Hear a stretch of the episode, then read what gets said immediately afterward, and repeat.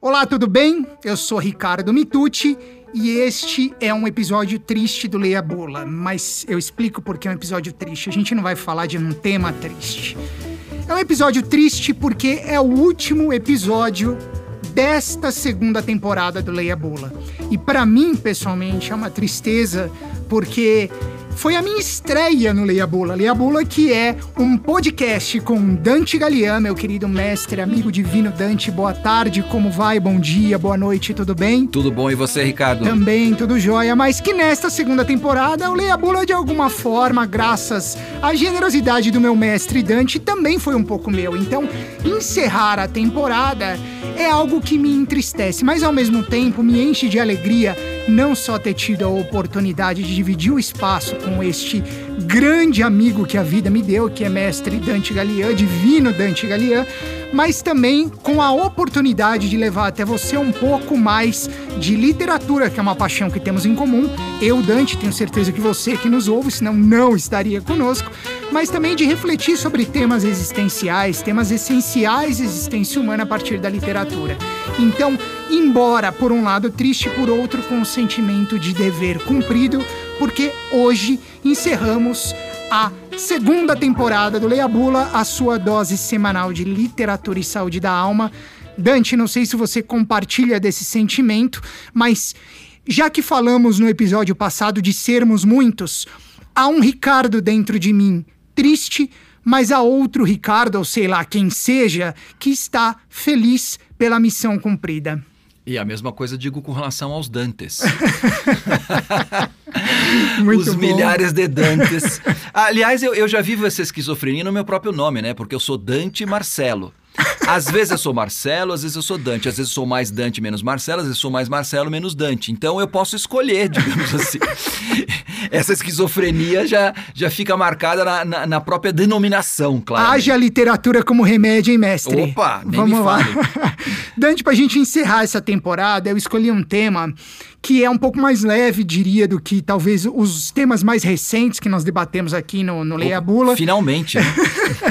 Mas que na verdade é um tema que conversa literalmente com tudo aquilo que nós fazemos em âmbito profissional, com a nossa paixão em âmbito pessoal, que é essa questão do ler, do escrever, do contar histórias. Então é um tema que, singelamente, eu nomeei como Uma Vida é Feita de Muitas Histórias. O que, que você acha da gente falar um pouquinho disso, já que o Leia Bula também é um espaço de contação de histórias, Dante? Sem dúvida, é uma coisa que eu mais gosto na vida. Aliás, re- replicando aqui o Homero, né, que dizia que a coisa mais maravilhosa da vida é contar e ouvir histórias. Eu não tenho a menor dúvida disso. Homero estava coberto de razão, mas não vai ser Homero que eu vou trazer para refletir sobre essa questão contigo, mestre. E também não vai ser Leskov, não vai ser o nosso glorioso Walter Benjamin que falava sobre o narrador.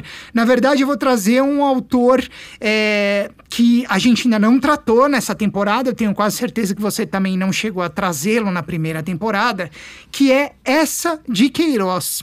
Essa de Queiroz tem uma passagem que eu acho no livro Citações e Pensamentos, que eu acho que amarra bem um pouco essa questão não só do ler, né, mas do contar histórias, do ouvir histórias, do narrar, do escrever também, por que não? Acho que tudo é, faz parte de um mesmo universo, né? Que esse é, é, apaixonante universo da literatura com o qual nós estamos lidando aqui no Leia Bula e em âmbito profissional também, né? Eu e Dante.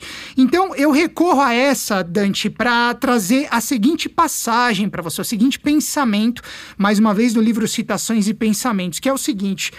Contar histórias é uma das mais belas ocupações humanas. Aí a gente já vê a, a sincronia com Homero que você citou agora, né? Exatamente. Todas as outras ocupações humanas tendem mais ou menos a explorar o homem. Só essa de contar histórias se dedica amorosamente a entretê-lo.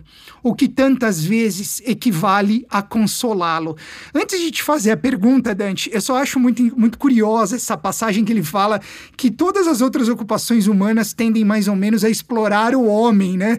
Acho curioso pensar na, nas ocupações com essa perspectiva, porque na verdade quem também conta histórias pode fazer disso uma ocupação e ser remunerado por isso e viver disso e tudo mais. No entanto, essa coloca isso de uma maneira bastante é, é, antagônica, eu diria. Parece que para ele essa arte de contar histórias é uma arte tão sublime que é, ela é vista como uma ocupação humana, mas como uma ocupação humana em outro âmbito, né? Então, pelo menos essa é a leitura que eu faço dessa passagem. Então, a partir desse excerto, Dante, eu quero te fazer uma pergunta que não tem nada de singelo apesar do tema, mas é o seguinte, já que você é o autor de A Literatura como Remédio, né? E essa nos diz que é a arte de contar histórias, né, a ocupação de contar histórias pode entreter o homem, o que tantas vezes equivale a consolá-lo, eu te pergunto, como a literatura, como as histórias podem, na prática, consolar o homem, mestre divino Dante Galia? Olha, é interessante, você lendo essa frase do Essa de Queiroz, é, foi um pouco inevitável não lembrar é, de uma grande, de uma grande pesquisadora, é, inclusive é, era esposa de um grande crítico literário e escritor também, é, que foi o, o Zan Todorov. É, o nome dela é Nancy Houston. E, e ela tem um, um, um, livro muito bonito, muito interessante, chamando, chamado O Homem Fabulador. Sim. Né? A espécie fabuladora. A mestre. espécie fabuladora, é, exatamente. É isso. E, e, e, é exatamente isso, né? Quer dizer, dentro dessa questão uh, de, de, de, tentar explicar o humano, né? de tentar uh, entender o que, que nos caracteriza, né? aquilo que nos é, é, identifica como uma espécie diferente das outras espécies que vivem nesse planeta, né, ela chegou justamente à conclusão de que é através dessa capacidade ou dessa habilidade de contar e ouvir histórias. Né? É interessante porque ela, ela recorre, por exemplo, a Aristóteles, né? que nas suas tentativas de tentar definir o que era humano, chegou àquela famosa frase zoon é, anthropos, zoon é com logon que em grego, né, no original, que traduzindo para o português mais ou menos a gente pode traduzir da seguinte forma, né? O ser humano, que é o animal dotado de palavra. Né? Ou, se a gente quiser também numa tradução mais livre, o animal que conta histórias. É, Uh, há uma, uma outra tradução que acabou ficando mais clássica e, e, mais científica, né, que é aquele que é dotado de razão. Logon também entendido como logos, razão. Mas uh, originalmente, logon tem muito mais a ver com palavra. Claro, a palavra é a forma de expressão da razão. Né? Portanto, ao contar histórias, ao me expressar com as palavras, eu provo que sou um ser racional. E não o contrário. não é através da razão que eu uso a palavra, né? mas é, é a palavra que dá forma para a razão. Sem, sem palavra não há pensamento. Né? Então, nesse sentido, a gente vai percebendo que é, esse dom da palavra e, e, a possibilidade de usar da palavra como um instrumento de uh, conhecimento do mundo, conhecimento do outro e autoconhecimento é justamente aquilo que dá sentido para as nossas vidas. E é exatamente essa ideia que a, que a Nancy Houston depois desenvolve nesse livro fabuloso que é A Espécie Fabuladora é justamente assim: por que, que a gente conta história? A gente tem uma trajetória de vida, né? mas o problema é que, olhando do ponto de vista estritamente existencial, a vida não faz sentido. Qual o sentido da vida? A gente precisa construir esse sentido. E a construção do sentido se dá através dessa grande capacidade, dessa grande habilidade que a gente tem, que é o de contar histórias a gente pode. É, é muito legal, né? Pegar na, e aqui já vou pegando o gancho também um pouco já para nossa próxima temporada que vai vir do, do, do Leia Bula, né? É, a partir do meu livro, a literatura, o, o que é próprio do humano, é, em que é, Ulisses, conversando com o rei dos Feácios, Alcinô, ele diz assim: Bom, agora, gente, está na hora de dormir, porque eu já fiquei aqui contando muito da minha história, vocês devem estar com sono. E o Alcinô falou assim: Não, não. A noite é longa, maravilhosamente longa. Se você quisesse ficar aqui até de manhã contando histórias, nós te ouviríamos com prazer. A gente se alimenta de histórias. A, a, a, a, gente está perdendo, como dizia o Walter Benjamin, né? a gente fez referência dele há, um, há uns episódios atrás, né? a gente está perdendo a capacidade de contar e ouvir histórias. E isso é preocupante, porque na medida em que a gente vai perdendo essa capacidade de ouvir e contar histórias, a gente está perdendo a nossa própria humanidade. O que nos humaniza é justamente isso: o fato da gente poder contar e ouvir histórias. Se a gente perde isso, a gente perde a nossa própria humanidade. E isso é desastroso. Com certeza. Mestre, como é o último episódio, eu vou tomar a liberdade e pedir permissão para é, fazer dois pedidos. O primeiro é para revelar quem é o Espírito Santo da minha Santíssima Trindade Literária e evocá-lo neste momento. É uma de suas múltiplas figuras, e aí eu já dou um spoilerzinho de quem deve ser ele, mas para encerrar esse tema, né, trazendo mais uma questão a partir dele, e o segundo pedido que eu vou fazer já já, mas que é para a gente encerrar, ou pelo menos tentar encerrar, com um, um, um belíssimo pensamento que conversa diretamente com o tema deste último episódio da segunda temporada do Leia Bula. Você me autoriza, mestre, tanto revelar o Espírito Santo da minha Santíssima Trindade literária, quanto encerrar com uma leitura esse nosso episódio? Bênção concedida. Amém, muito obrigado. Então, revelando quem é o Espírito Santo da minha Santíssima Trindade Literária, eu vou evocá-lo para é, te fazer uma segunda pergunta a respeito disso. Porque a gente está falando muito sobre o contar histórias, né, sobre o narrar, sobre o ouvir, mas agora eu quero trazer um pouquinho do, da importância do escrever. Afinal de contas, Mestre Dante também escreve livros. Este que vos fala neste momento também escreve escreve livros, então escrever também é um ofício para nós, e é recorrendo a Fernando Pessoa, o Espírito Santo da minha Santíssima Trindade Literária, sob o semi-heterônimo Bernardo Soares, no livro do Desassossego, uma belíssima obra de Pessoa, é, que eu vou lhe fazer a segunda e última pergunta deste último episódio da temporada, mestre. Vamos lá. Fernando Pessoa diz o seguinte no livro do Desassossego: escrever é esquecer. A literatura é a maneira mais agradável de ignorar a vida. Você falava pouco sobre a, a relação que existe entre as histórias e a vida, né, a vida real, o quanto as histórias nos humanizam, mas eis que vem o nosso gigante português falando, pelo menos pela perspectiva da escrita literária, que a literatura é a maneira mais agradável de ignorar a vida. Mestre, você que também é um escritor escriba, você concorda com essa leitura, digamos assim, com essa perspectiva de Bernardo Soares, o semeterônimo de Fernando Pessoa? Concordo e discordo. Por favor, explique-se. e, e, eu acho que ao, ao, ao, me colocar dessa maneira, eu estou sendo absolutamente coerente na mesma vibe do Fernando Pessoa, né? É, que é uma multidão também, né? Sim. Né? Literalmente, é, né? A gente conhece o, o, os principais heterônimos, né, que já foram publicados, mas os especialistas, os estudiosos já, já resgataram aí praticamente já mais de 100 heterônimos que o Fernando Pessoa é, é, é, criou, né, ou, ou, ou, deu, deu vida. Né? Ele disse que ele não criava heterônimos, os heterônimos, na verdade, chegavam e ocupavam o espaço. Né? Então, na verdade, é, hum, ao falar de contradição na, na, na, na escrita do, do Fernando Pessoa, é falar de algo muito natural, algo que é próprio dele. Né? Então, de fato, quer dizer, é, tanto a escrita quanto a leitura é uma maneira de esquecer. É, eu sempre digo isso no, no meu livro Literatura como Remédio, eu refriso isso muito. É, quando a gente pega um livro, seja para escrever, seja para ler, a gente, na verdade, tem que se desligar do mundo. A literatura, ela te coloca numa outra espacialidade, numa outra temporalidade, né, numa outra dimensão é, que nos desliga dessas outras dimensões que a gente está acostumado no dia a dia a viver. E isso é muito bom. Eu não digo nem só que é muito bom, isso é necessário para a saúde da alma. Né?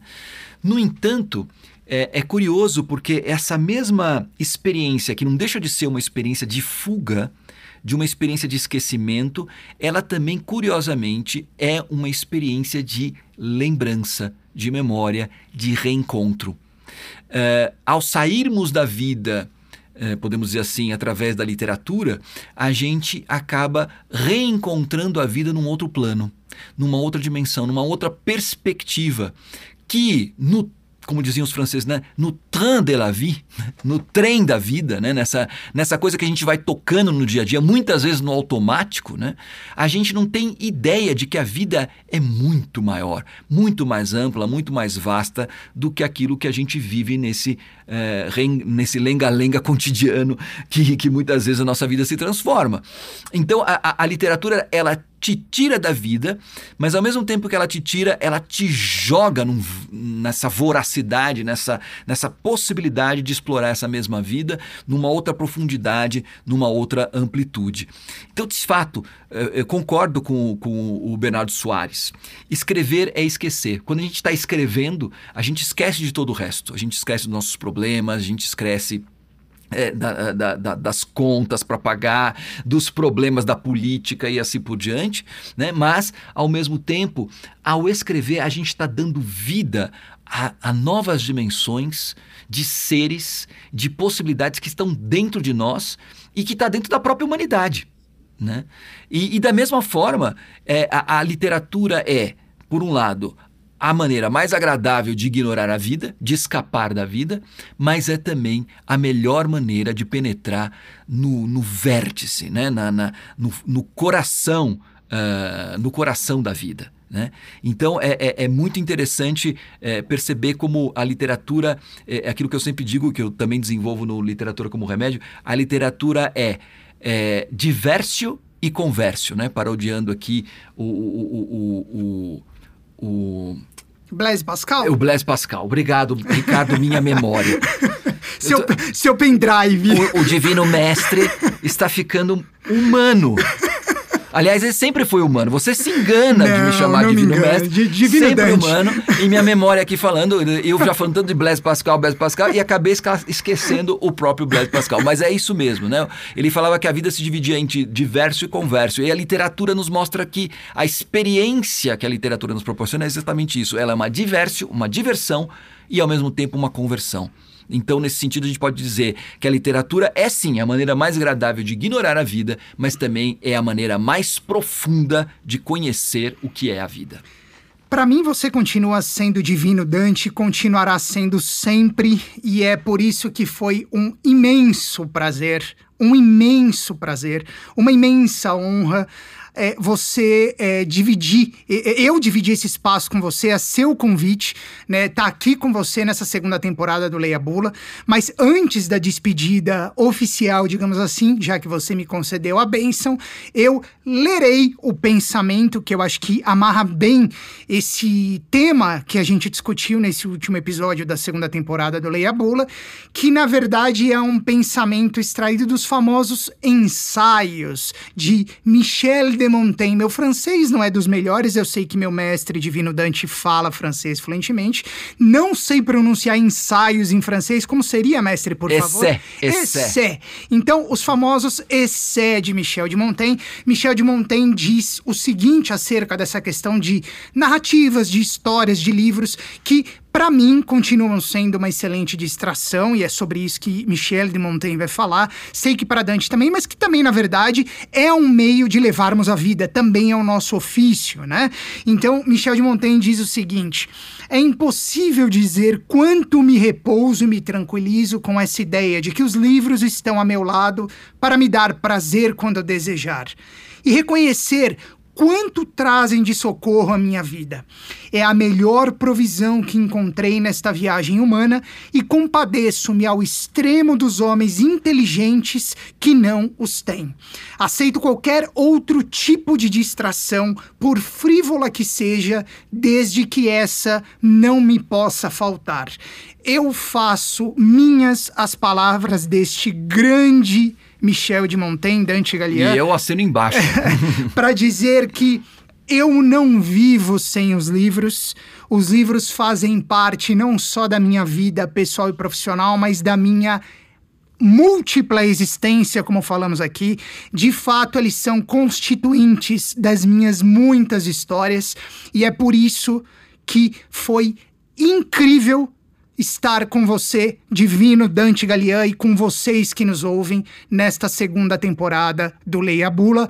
Espero, Dante, já fazendo aqui um apelo a você que eu não seja despedido na terceira temporada. De porque jeito nenhum. Vai De ser um nenhum. prazer para mim, inenarrável, ter a oportunidade de seguir contigo O nessa prazer jornada. foi todo meu, Ricardo. Eh, acho que foi um grande acerto essa nova formato do, do Leia Bula nessa segunda temporada.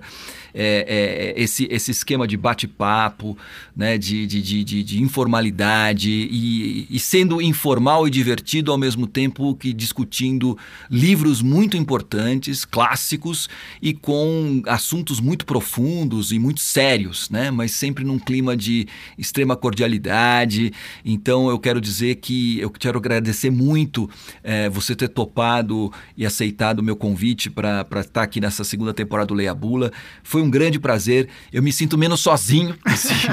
É, fazer o Leia Bula sozinho é uma coisa, fazer o Leia Bula com você é completamente diferente, porque é um diálogo e eu gosto de dialogar.